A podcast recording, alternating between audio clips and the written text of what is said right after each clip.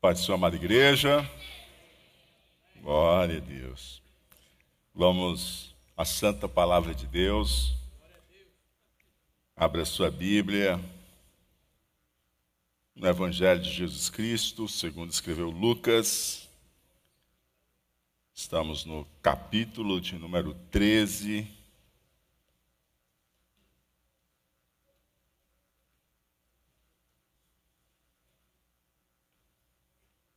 Verso de número 10.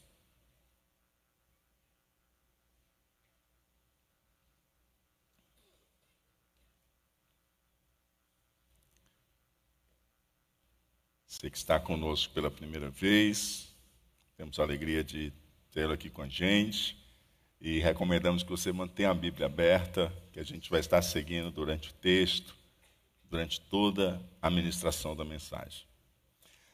Senhor, muito obrigado por nos trazer mais esse dia à tua casa, ao culto de ensino, não para aprendermos simplesmente, ó Pai, a busca da sabedoria humana. Não, Senhor. Até porque enganoso é o coração do homem. Nós chegamos até aqui, Senhor Deus, no culto de ensino para aprendermos Cristo por meio do Espírito Santo, através da Sua santa palavra, que é fiel, que é verdadeira, que é digna de aceitação, ó Pai. E aqui estamos para ouvir o Senhor falar conosco, sabedoria do alto, Senhor, revelação de Deus ao nosso coração, que o Teu Espírito Santo ministre a cada um de nós. Sejamos instruídos, ensinados em tua palavra, nossa vida seja tocada e transformada, Senhor Deus, pela tua palavra que é poderosa, Senhor, para realizar e transformar aquilo que precisa ser mudado na vida de cada um de nós. Assim, Senhor Deus, nós choramos, vem encher o nosso coração da santa esperança e que possamos estar certos, ó Pai, que o teu reino está presente, mas ainda há uma glória futura a ser manifesta. É assim, Senhor Deus, que nós choramos, crendo e esperando em Ti, em o nome de Jesus Cristo. Amém e amém. Glória a Deus. Semana passada nós estivemos juntos é, e aprendemos sobre o chamado divino ao tempo da oportunidade para se arrepender. Estamos dentro de uma janela de tempo em que Deus tem dado à humanidade, a nós, a oportunidade do arrependimento, o tempo da graça. E Jesus deixou muito claro, a gente já viu, já viu isso semana passada, que ele veio trazer fogo à terra, né? lançar fogo à terra, que ele veio é, trazer divisão. Né? E logo depois disso, nós temos uma circunstância que nós vamos compartilhar hoje, que também ilustra e deixa bem patente é, isso que o Senhor falou e juntos nós vimos semana passada. Diz assim, verso 10: E ensinava no sábado, Jesus, né? Jesus ensinava no sábado, numa das sinagogas. E eis que estava ali uma mulher que tinha um espírito de enfermidade havia já 18 anos e andava curvada e não podia de modo algum endireitar-se. Jesus ensinava no sábado em uma sinagoga, não diz que sinagoga era, em que lugar Jesus estava. A única coisa que nós sabemos é que Jesus está em viagem e ele está viajando para Jerusalém. Ele está fazendo a sua última viagem a Jerusalém, porque ele está indo para encontrar a cruz. Ele está indo para padecer aquilo que já estava predito pelos profetas. Ele está indo para se oferecer como sacrifício. Mas nessa caminhada, em um sábado, Jesus para entra em uma sinagoga, já aprendemos o que é uma sinagoga, e o Senhor Jesus estava ali teve oportunidade para ensinar e assim o fez. Mostrando mais uma vez isso que a gente tem aprendido ao longo de Lucas, que há uma prática e há um compromisso de Jesus de participar semanalmente nas sinagogas. É? E é interessante isso. Jesus está semanalmente nas sinagogas. E ele participa ativamente. Ele serve. Ele lê. Ele ensina. Ele está servindo na sinagoga. Ele está trabalhando na sinagoga. Por que, que isso é tão importante? Porque, às vezes, é, o inimigo quer nos iludir de que nós não precisamos fazer parte de uma representação local do corpo de Cristo. E Jesus deixa muito claro que ele está presente na sinagoga aos sábados, era costume dele.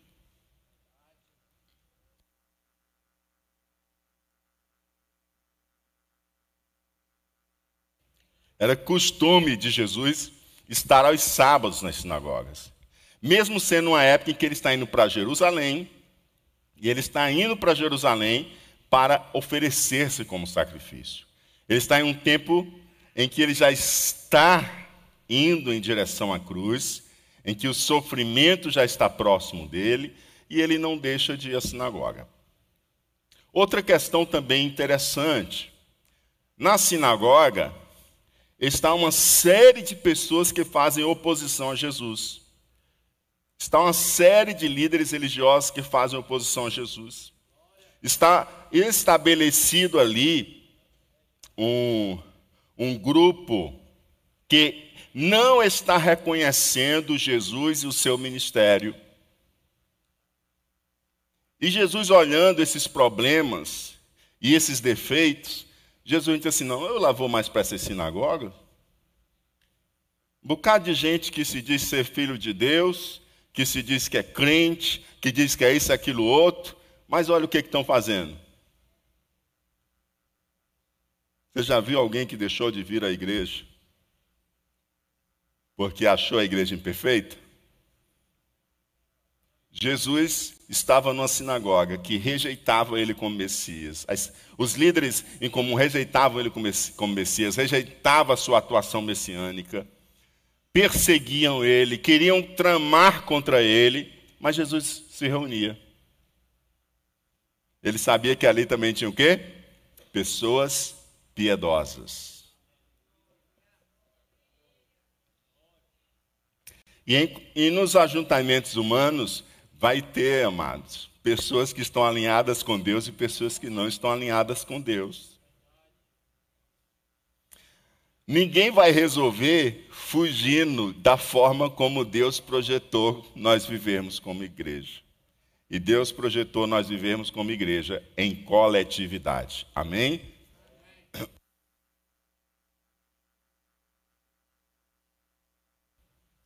E esse costume, essa prática de Jesus ir à sinagoga, participar e servir, está muito evidenciado no texto de Lucas. E ele vai mostrar isso também quando ele começa a chegar em Atos. Ele começa a mostrar que os discípulos espelham e refletem o mesmo compromisso e prática de Jesus, de estar sempre no templo. Né? Estão sempre no templo e estão servindo. E aí, como é que Jesus exerce seu ministério? Ele exerce seu ministério nas sinagogas, ele exerce seu ministério nos campos, e ele exerce seu ministério de casa em casa. Quando a gente chega em Atos, como é que a igreja exerce o ministério dela?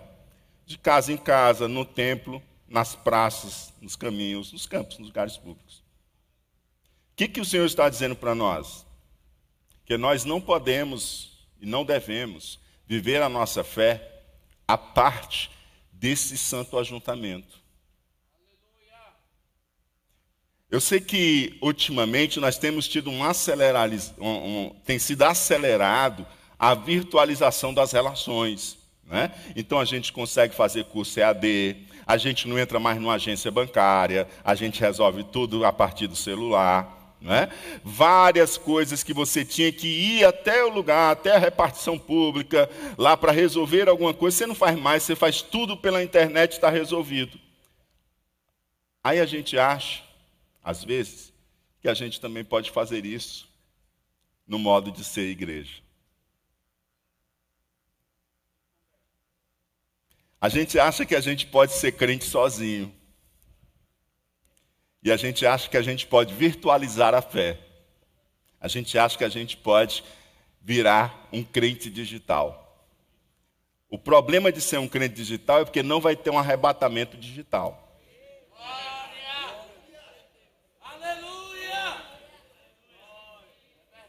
A gente precisa estar junto com as nossas irmãs e os nossos irmãos em Cristo.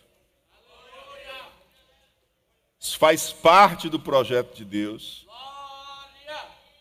Senhor projetou essa forma para a sua igreja. E a gente não pode abdicar disso. Amém? E eis que estava ali uma mulher naquela sinagoga, eis que estava ali uma mulher. Uma mulher que tinha um espírito de enfermidade havia já 18 anos. Quantos anos? 18 anos, amados. 18 anos. Eu vou fazer agora. É, daqui a, a, a, dois meses nós estamos fazendo 12 anos que nós estamos aqui. Ou seja, tinha que acrescentar mais seis anos. Já pensou? Quem tem 18 anos de idade aqui? 18 anos. Olha, é o tempo de vida desses jovens. 18 anos. Ela tinha um espírito de enfermidade que estava sobre ela há 18 anos. E ela andava é, acometida por esse ataque satânico. É? Uma mulher acometida de uma enfermidade há 18 anos, que era uma enfermidade de origem espiritual. É importante você atentar para isso. Era uma enfermidade de origem espiritual. Observe bem um texto. Tinha um espírito de enfermidade havia 18 anos. Ela tinha um espírito de enfermidade. Claramente mostrando que a enfermidade daquela mulher não era simplesmente uma enfermidade de natureza física mas era uma enfermidade causada pela ação de um espírito. E ela andava curvada e não podia, de modo algum, endireitar-se.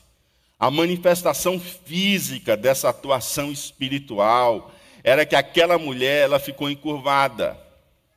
Ela não conseguia endireitar-se. Ela andava curvada continuamente, por 18 anos. Você imaginou o incômodo, o incômodo dessa situação, dessa posição, o desconforto e as dores que ela podia sentir em sua coluna, e ela não conseguia endireitar-se. Versos 12 e 13 diz assim: E vendo-a, Jesus chamou-a a si e disse: Mulher, estás livre da tua enfermidade. E impôs as mãos sobre ela e logo se endireitou e glorificava a Deus. Interessante a gente perceber que, e vendo a Jesus, chamou-a a si. Jesus viu a mulher e Jesus chamou a mulher para que viesse até ele. Ele viu aquela mulher encurvada. E as palavras de Jesus foi assim, ó, mulher, tu estás livre. Você percebeu isso? Jesus não disse assim, ó, você está curada, você está sarada. Jesus disse, você está livre. mostrando claramente que o que há aqui é um trabalho de libertação. Ela estava atacada por um espírito de enfermidade. A doença que ela tinha não podia ser resolvida com o médico, que a medicina não lida com espíritos. A medicina lida com o corpo. A medicina se dedica ao corpo. A medicina não, se, não lida com questão espiritual. Não é área da medicina. Também não adiantava levar ela, amados, se fosse hoje, para fisioterapeuta e nem para fazer pilates. Não dava jeito, porque era um espírito de enfermidade. Aquele espírito precisava ser repreendido para que ela pudesse desfrutar da cura. E aí a gente precisa entender que é tão errado você dizer que isso aqui não era espiritual, que não existe doença de caráter espiritual, como é errado você dizer que toda doença é de caráter espiritual. É um demônio na vida de uma pessoa. Se você ouviu isso em algum lugar, você joga isso no lixo. Ok? O crente tem que ser sábio. Ele tem que saber andar com dois saquinhos, saco furado. E quando ele ouve essas coisas, ele bota logo um saco furado. Ele não guarda com ele. E outro com que ele vai guardando aquilo que o Senhor está falando e ministrando. Então, se você já ouviu alguém dizer que toda doença é um espírito maligno na vida de uma pessoa, essa pessoa está em pecado, então você pode saber que essa pessoa não está falando biblicamente correto.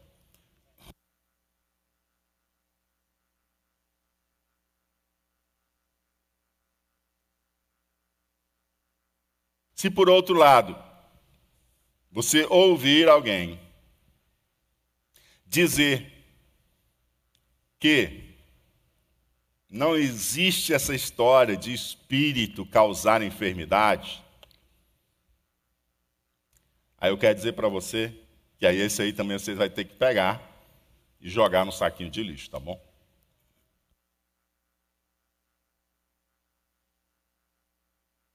Eu estava numa conferência, um treinamento. E aí naquele treinamento, o palestrante. Vamos até o fim, em nome de Jesus, amém? Naquele treinamento, o palestrante pegou e disse assim: ó, não existe essa história de demônio. Ele estava pregando a Bíblia.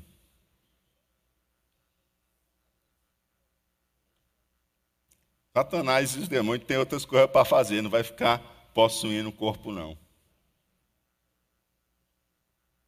Eu, Daniel, eu olhei para Daniel e disse assim, Dani, eu queria que na hora que ele estivesse aconselhando alguém, queria ver o que, que ele ia dizer na hora que um demônio se manifestasse. Aí eu queria saber o que ele ia querer inventar. Meus amados, a Bíblia é a palavra de Deus. E se ela revela, é porque tem. Ela, e se ela revela, é porque tem.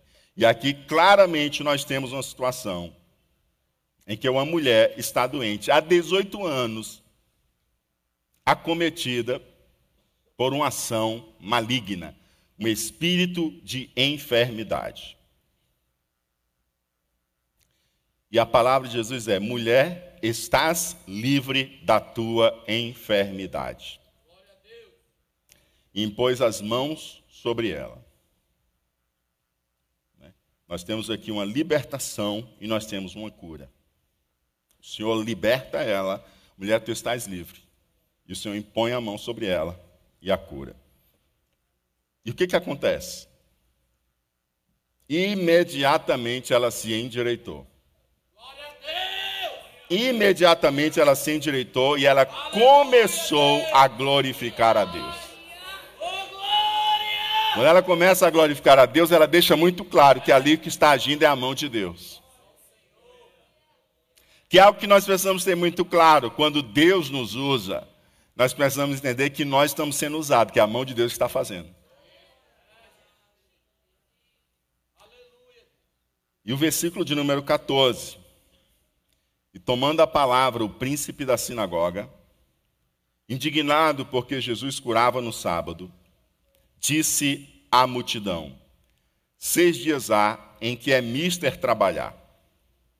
Nestes, pois, vinde para ser descurados, e não no dia de sábado.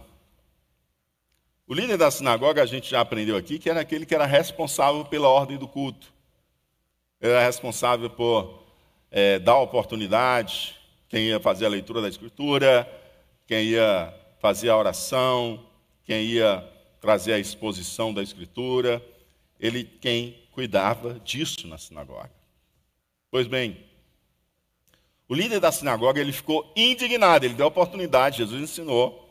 E Jesus, quando estava ensinando, viu a mulher encurvada. Quando viu a mulher encurvada, chamou a mulher encurvada até ele. Quando a mulher encurvada foi até ele, ele libertou a mulher, sarou aquela mulher. E aí ele ficou indignado com o que aconteceu. Porque qual era o dia, hein? sábado. Era um dia de sábado. Ele ficou muito indignado porque Jesus curou no sábado.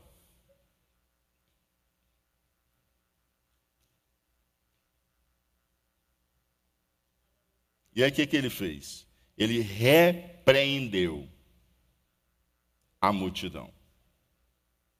Ele queria repreender mesmo, era quem? Mas ele não sentiu não teve coragem para repreender Jesus. Então ele, ele repreende Jesus indiretamente. Ele repreendeu a multidão. Ele faz alusão ao quarto mandamento. O que, que diz o quarto mandamento? Seis dias trabalharás e no sétimo descansarás. É a guarda do sábado. Então ele faz alusão ao quarto mandamento. Ele diz: olha, vocês tem seis, seis dias é para trabalhar. Mas o sábado não é para isso, não. Então, vocês que estão doentes, venham buscar cura nos outros dias, nos outros seis dias. Porque sábado não é dia para você estar buscando cura, não. Não venha ser curado aqui dia de sábado, não. Venha nos outros dias. Né? Então, a questão dele é que o sábado precisava ser guardado. E as pessoas podiam ficar doentes, elas só vinham ser curadas nos outros dias. Você está entendendo que o que esse chefe da sinagoga está indignado e ele está soltando fogo contra a congregação, contra a sinagoga, contra a multidão, mas na verdade a indignação dele todinha é contra Jesus? Sim ou não? A indignação dele todinha contra Jesus. Isso denota também imaturidade, né? Quando você está chateado com alguém e chega em casa atirando para todo, todo lado, no esposo, nos filhos, na esposa, nos filhos, mostra imaturidade sua. Você não teve como resolver o problema, não lidou com quem causou o problema, e depois você vai atirar nos outros imaturidade. O chefe da sinagoga, ele não chamou Jesus e conversou com Jesus. Ele estava atirando na multidão. Ele estava atirando nas pessoas todas. As pessoas foram fazer o que elas sempre faziam dia de sábado. Elas foram adorar a Deus. Foi isso que as pessoas foram fazer. O que ele está querendo é atingir Jesus. Versículos 15 e 16. Ah, o chefe da sinagoga pode dar indireta, mas Jesus não arrudeia. Você entendeu? Jesus não dá recado por terceiro, ele entrega direto. Direto. Respondeu-lhe, porém, o Senhor e disse: Hipócritas. Você está entendendo que Jesus não dá meia volta? E não dá indireta? Hipócritas. No sábado não desprende da manjedoura cada um de vós o seu boi ou jumento e não o leva a beber a água? E não convinha soltar desta prisão, no dia de sábado, esta filha de Abraão, a qual há 18 anos Satanás mantinha presa? Na RC, se encontra no singular, hipócrita, que dá a gente a entender que Jesus está falando apenas com o chefe da sinagoga. Mas nas outras versões elas estão mais ligadas ao texto grego, que está no plural, hipócritas. Diga comigo, hipócritas. Então, aqui o texto mais adequado seria uma tradução no plural, hipócritas, mostrando que a repreensão de Jesus não é apenas para o chefe da sinagoga, mas é para o chefe da sinagoga e para todos os outros que estão de acordo com o mesmo pensamento do chefe da sinagoga. Jesus está repreendendo todos eles. Veja que ele, o chefe da sinagoga, quer repreender Jesus, mas ele repreendeu a multidão. Mas Jesus foi direto, repreendeu eles. Vocês são hipócritas. Jesus não age como ele. Eu quero fazer uma pergunta a você. A mulher pediu para ser curada? Não. Ela não pediu para ser curada.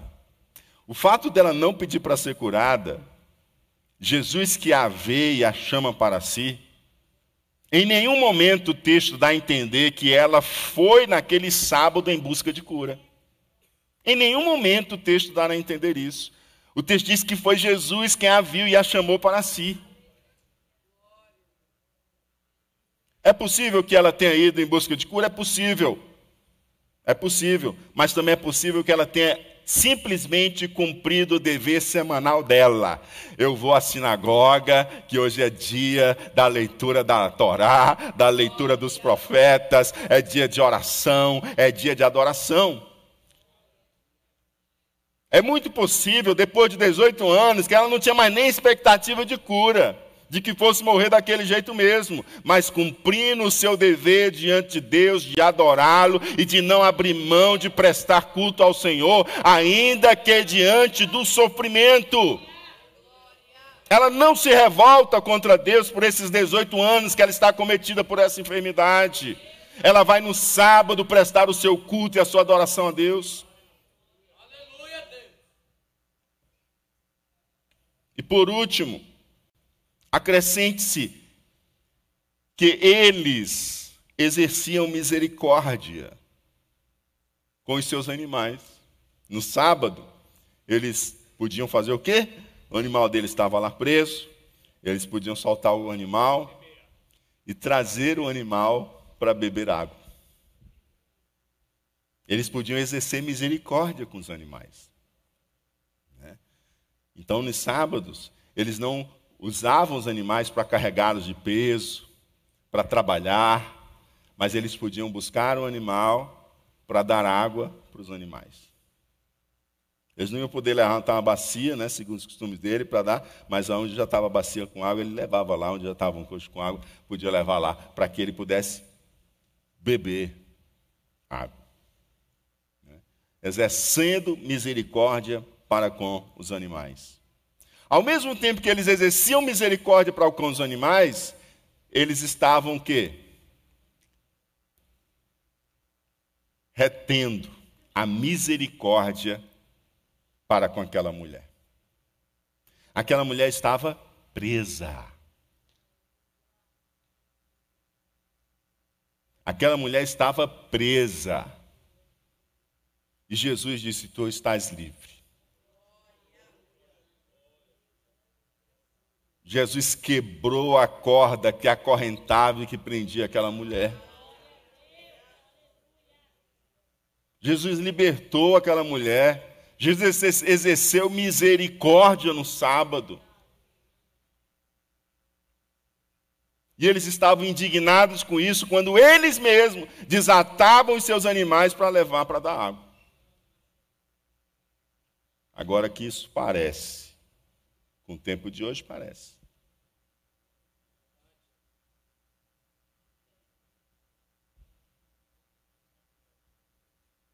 For contar o um número de pets de veterinária em Fortaleza, clínica veterinária é capaz de ter, ter mais do que hospital.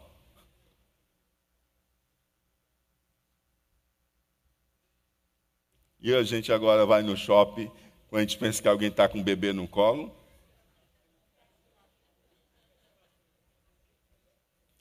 Eu estou vendo a hora de botar a coleirinha nas crianças e sair puxando. Porque o negócio está virado. A Bíblia deixa muito claro que o justo não é cruel com seus animais. Mas querer humanizar animal?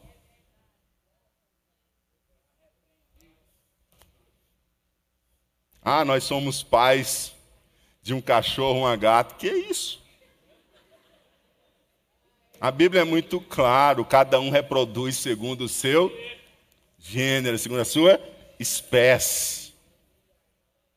Ok? E crente que repete essas coisas que o mundo fala está desalinhado. Está desalinhado. Você tem que saber que você é a coroa da criação. E que não existe nada debaixo dos céus que reflete a imagem de Deus você chamar um cachorro e um gato de seu filho, você está apelando e indo contra a maior excelência que Deus tem colocado sobre a sua vida, que é chamar você a ser a imagem e semelhança dele.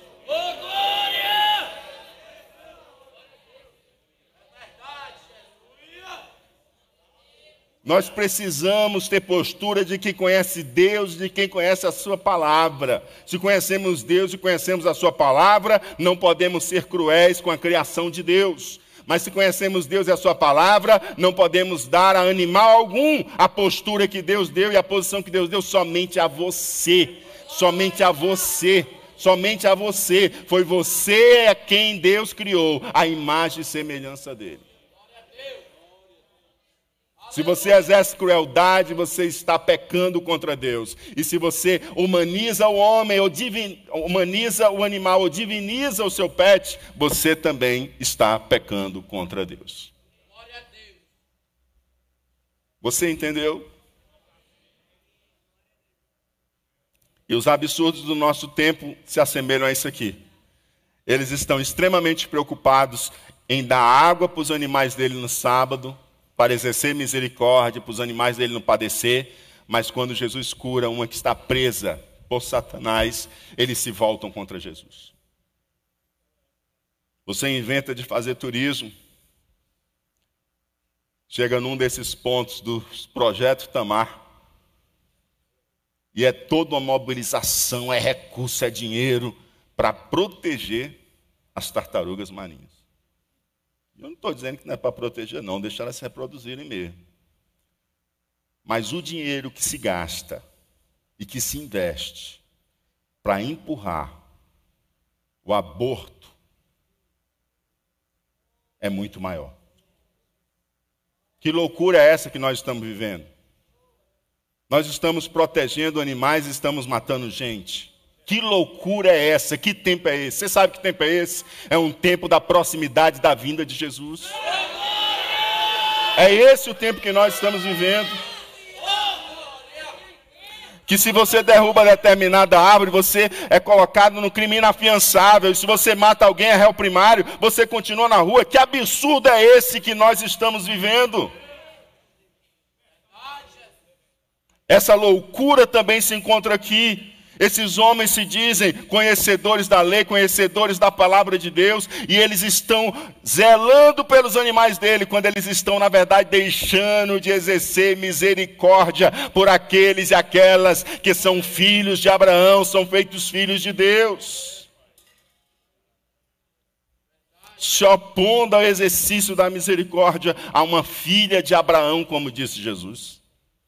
E quando ele diz assim, ah, uma filha de Abraão, é interessante porque isso traz o impacto que o olhar de Jesus sobre aquela mulher é um olhar de que ela está sob a opressão maligna, mas também é um olhar de que aquela mulher é alguém que de alguma forma reflete uma vida de devoção a Deus, pois ele a chama de filha de Abraão. Ele a chama de uma mulher de fé.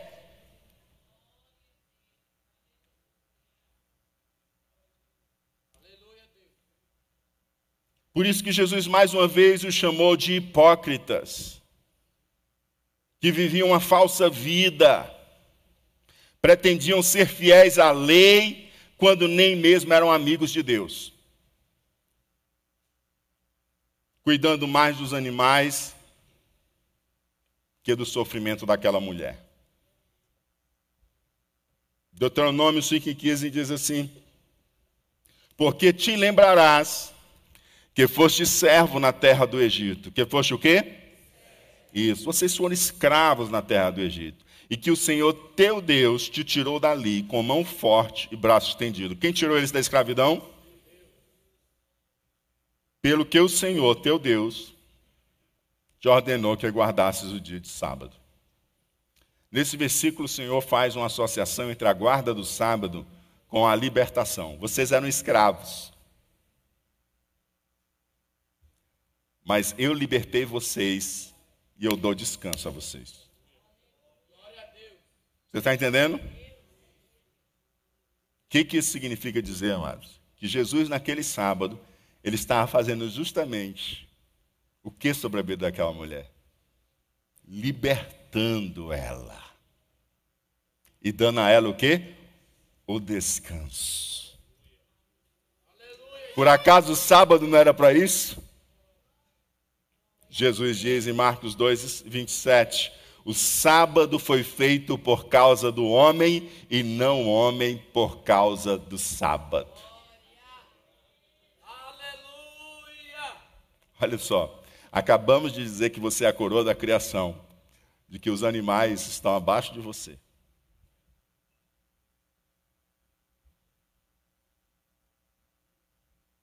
E agora Deus diz Jesus diz claramente que o sábado foi criado para você. Não foi você que foi criado para o sábado. Ou seja, até os dias da semana estão abaixo de você. Porque você foi feito à imagem e semelhança de Deus. Você foi feito à imagem do eterno. O tempo já é criação. Não existia tempo. O tempo já é criação de Deus. Você é mais. Deus o fez como coroa da criação.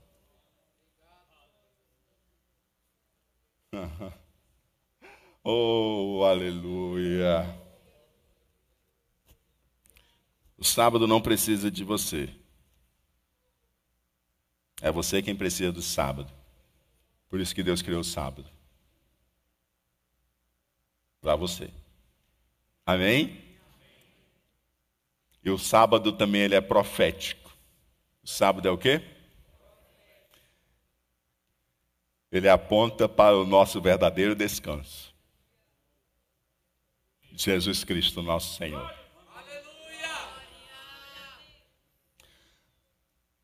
Verso de número 17.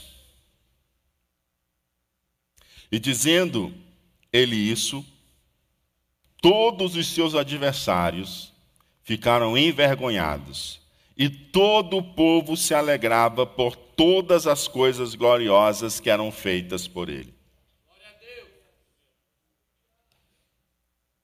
A reação das pessoas está de acordo com o que Jesus falou lá em Lucas 12, 51. Vocês pensam que eu vim para dar paz à terra?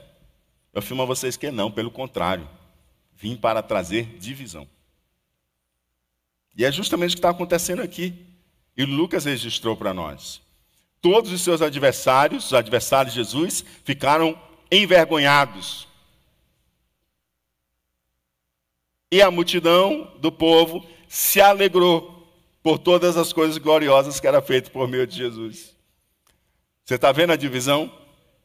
Um fator que não devemos ignorar nesse episódio, queridos, de cura, que Lucas faz questão de enfatizar, é que não se trata apenas de uma cura física mas ilustra claramente que se trata de uma luta contra Satanás e as trevas.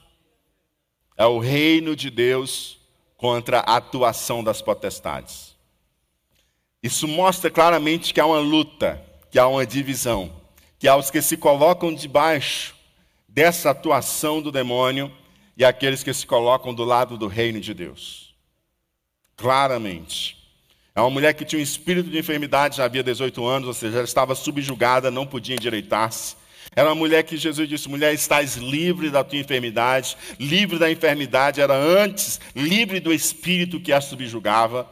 E o Senhor diz também para eles, naquela pergunta retórica, né? Convinha soltar, era necessário soltar ela desta prisão no dia de sábado, esta filha de Abraão, a qual há 18 anos mantinha-se presa. Satanás a mantinha presa. Né? Então, está claramente tendo aqui um embate. Aquilo que o Senhor diz, vim trazer divisão, lançar fogo à terra. Tá certo? E aí nós temos aqui justamente essa história mostrando justamente essa tensão entre o reino de Deus e as obras das trevas. E o Senhor vem e debela o inimigo, ele simplesmente sai ele simplesmente vai embora. O que, que está acontecendo? O reino de Deus irrompendo em glória e poder. O reino de Deus está rompendo em glória e poder e trazendo libertação e cura. Oh, aleluia! E a gente aprendeu que Jesus vem e separa os crentes dos descrentes. Sim ou não? Separa os crentes dos então, quando o reino de Deus rompe e traz cura e libertação para aquela mulher, o Senhor traz ali uma separação entre os que creem e os que não creem. Sim ou não? Uma separação entre os que creem e os que não creem. Nos versos seguintes, nós vamos encontrar duas parábolas do reino de Deus. Quantas parábolas? Elas mostram que o reino de Deus não acontece exatamente como os judeus esperavam mas que no futuro a plenitude do reino de Deus se manifestará. Isso significa dizer que a segunda vinda do Senhor é que nós vamos ver exatamente algo mais semelhante ao que os judeus esperavam. Mas quando Lucas traz essa história dessa mulher sendo curada, Lucas está deixando claro que o reino de Deus já está presente. mas ele não está presente da forma como os judeus esperavam. Porque os judeus esperavam que o reino de Deus fosse de uma forma rompante, presente, estabelecendo o seu reino, o seu poder de uma forma espetacular. Mas como é que o reino de Deus surge? Belém, Nazaré, Galiléia, Cafarnaum, junto de pescador, de um rejeitado publicano, curando uma sogra, transformando algo em vinho, curando um paralítico. E o palácio, o poder, as armas, o poder bélico, todo lá longe. E o Senhor ó, atuando, atuando, atuando. E agora ele numa sinagoga, uma mulher que ninguém dava, ninguém olhava para ela, ele olhou. Uma mulher que todo mundo ignorava, ele olhou. E ele chamou até ele. E ele a curou. O Senhor está dizendo assim: ó, o reino de Deus já está presente. E ele está rompendo em libertação e cura e na pregação do Evangelho. Ele não é como os judeus estavam esperando, mas ele já está presente. Porque, como os judeus esperam, se assemelha mais à segunda vinda de Jesus. Que ele vai descer com poder e glória, derrotar os inimigos de Israel e estabelecer o seu reino milenial sobre a terra. Era isso, era esse reino poderoso, glorioso que os judeus estavam esperando. Era dessa forma. Mas a libertação e a cura daquela mulher já sinaliza a presença do reino de Deus. O reino de Deus já está presente. Diga comigo, reino de Deus já está presente. Desculpa.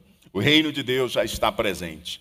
A luta clara ali entre o inimigo prendendo uma vida e Jesus libertando aquela vida e a curando. O reino de Deus já está presente. Ainda que esteja invisível para muitos, ele crescerá e se tornará visível e pleno. E aí está ilustrado nas duas parábolas. E dizia, verso 18: a que é semelhante o reino de Deus e a que o compararei? A que é semelhante o reino de Deus? E a que eu compararei? Disse Jesus. É semelhante ao grão de mostarda que um homem tomando lançou na sua horta e cresceu e fez-se grande árvore. E em seus ramos se aninharam as aves do céu. É como um grão plantado.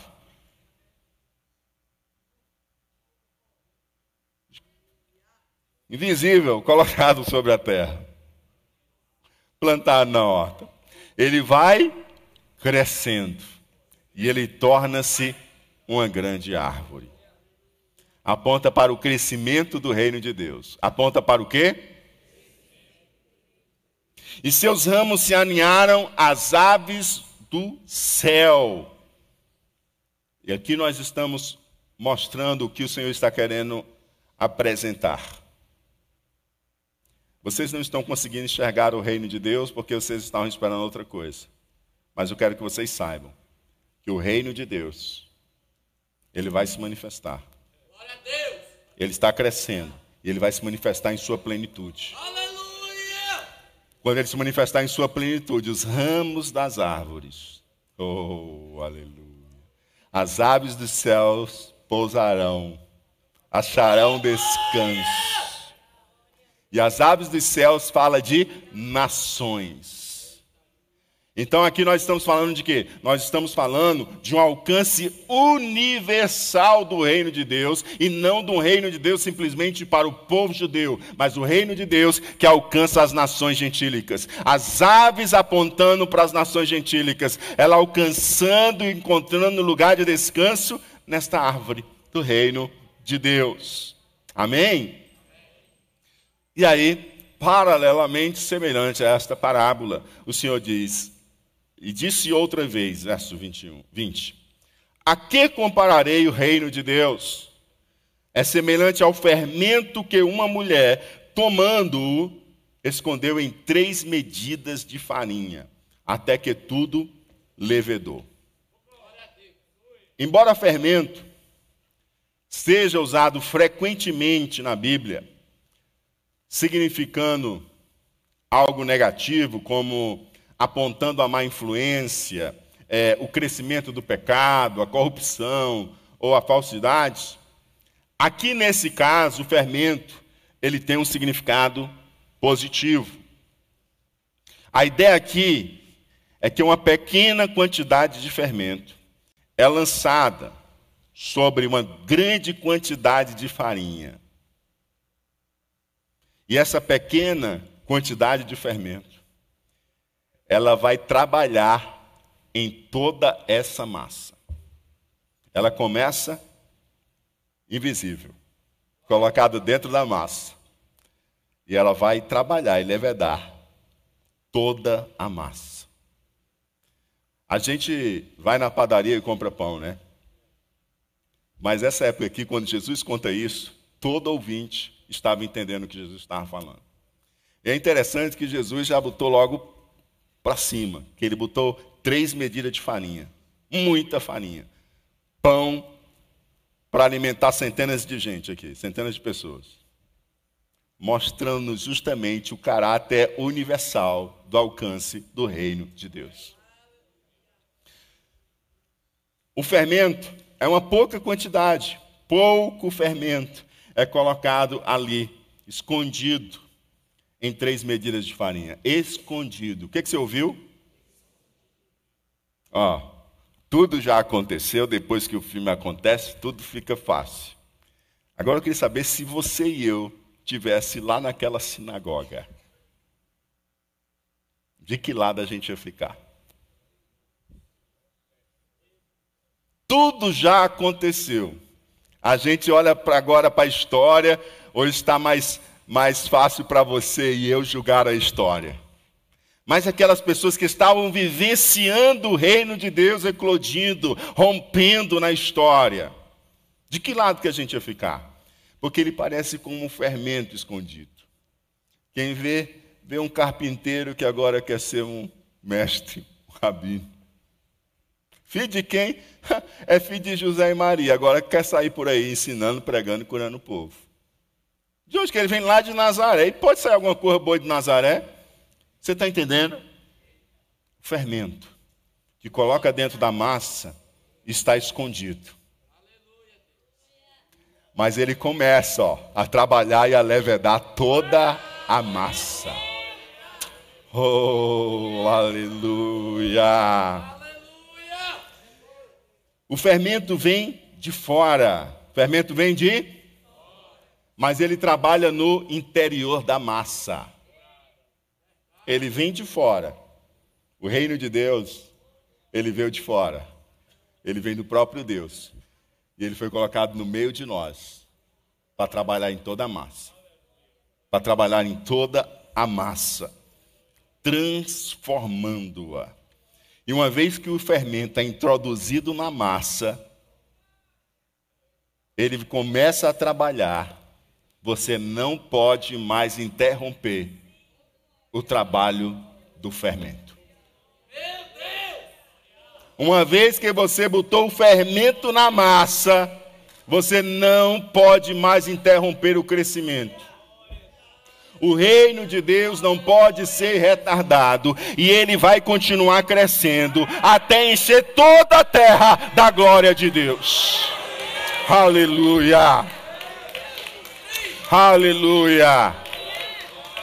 Os dias são dias em que estão se levantando cada vez mais contra a igreja, mas nada pode interromper o trabalho do fermento, nada pode interromper o crescimento do reino de Deus, nada pode interromper o crescimento do reino de Deus. Estão tentando acochar, estão tentando dificultar, estão tentando perseguir, estão tentando nos censurar, mas não adianta, ele está já na massa, ele já foi colocado, o Senhor já veio, colocou dentro da massa, e a massa toda vai ser levedada até que chegue a plenitude dos tempos e o Senhor Jesus Cristo venha e estabeleça o seu reino milenial para a glória de Deus.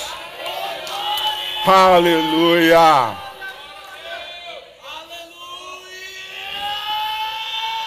Jesus usa essas duas parábolas para dizer: o meu reino já está presente. Não está como vocês esperavam, mas ele já está presente. E ele vai chegar à plenitude. Aquilo que vocês estão esperando para agora vai acontecer. Mas não é agora. Agora eu estou tratando assuntos de natureza muito mais profundas.